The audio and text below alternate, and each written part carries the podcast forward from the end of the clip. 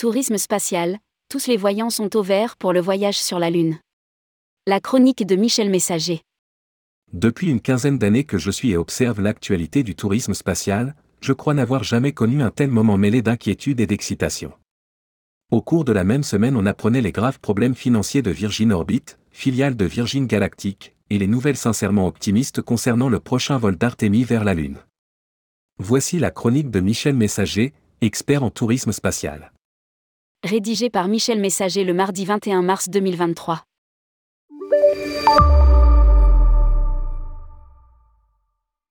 Mercredi 15 mars, la firme aérospatiale Virgin Orbit annonçait qu'elle suspendait ses opérations dès le jeudi 16 mars et à minima jusqu'au mardi 21 mars 2023, mettant la quasi-totalité de ses effectifs au chômage technique. Déjà en difficulté au cours de l'année 2022, l'entreprise avait été annoncée comme quasi mourante par plusieurs analystes financiers. L'échec du lancement du 10 janvier, premier lancement de satellite depuis le sol du Royaume-Uni, a signé sans doute l'arrêt de mort de Virgin Orbit. Rappelons que Virgin Orbit, créé en mars 2017, avait pour originalité les lancements de ses fusées larguées à haute altitude par un Boeing 747. Lire aussi, tourisme spatial, quelle perspective en 2023 Virgin Orbit espérait 2,1 milliards de dollars de revenus d'ici 2026, soit l'équivalent de 175 lancements à 12 millions de dollars l'unité. Elle n'en a réalisé que 6 depuis 2020, dont deux échecs.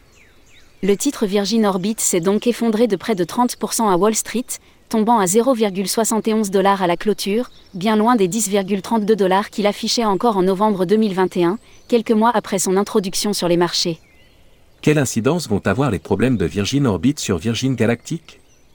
Dans un document transmis à la SEC, le gendarme boursier américain, la société fondée par le milliardaire Richard Branson dit vouloir conserver son capital pendant qu'elle mène des discussions avec de potentielles sources de financement et qu'elle explore des opportunités stratégiques. Elle souligne par ailleurs qu'il n'y a aucune assurance que ces discussions aboutissent et se contente de déclarer qu'elle prévoit de fournir une mise à jour sur les opérations futures dans les semaines à venir.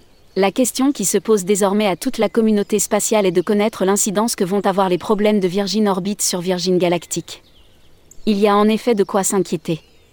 Si pour Virgin Orbit, la situation est quasi désespérée car les investisseurs vont être difficiles à trouver et ce ne sont pas ceux de la maison mère, Virgin Galactic, qui vont se précipiter pour renflouer le milliard de dollars avalé en 5 ans par Virgin Orbit pour le développement de sa fusée Launcher One.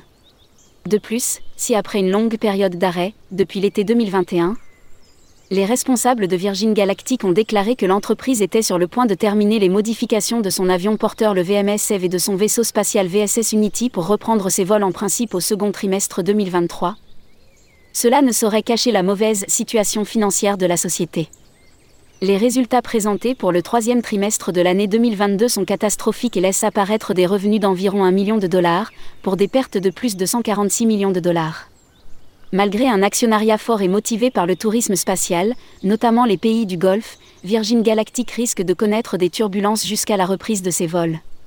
Si ce n'est pas la première fois que Richard Branson fait face à de telles difficultés et malgré son savoir-faire, le marché reste inquiet, d'autant plus que la conjoncture économique et la situation géopolitique sont quelque peu bousculées. Le voyage sur la Lune, tous les voyants sont au vert. C'est paradoxal, mais quand on s'intéresse au spatial, il faut avoir au moins une qualité, celle de la patience. Eh bien cette fois-ci ça y est. On va bientôt retourner sur la Lune.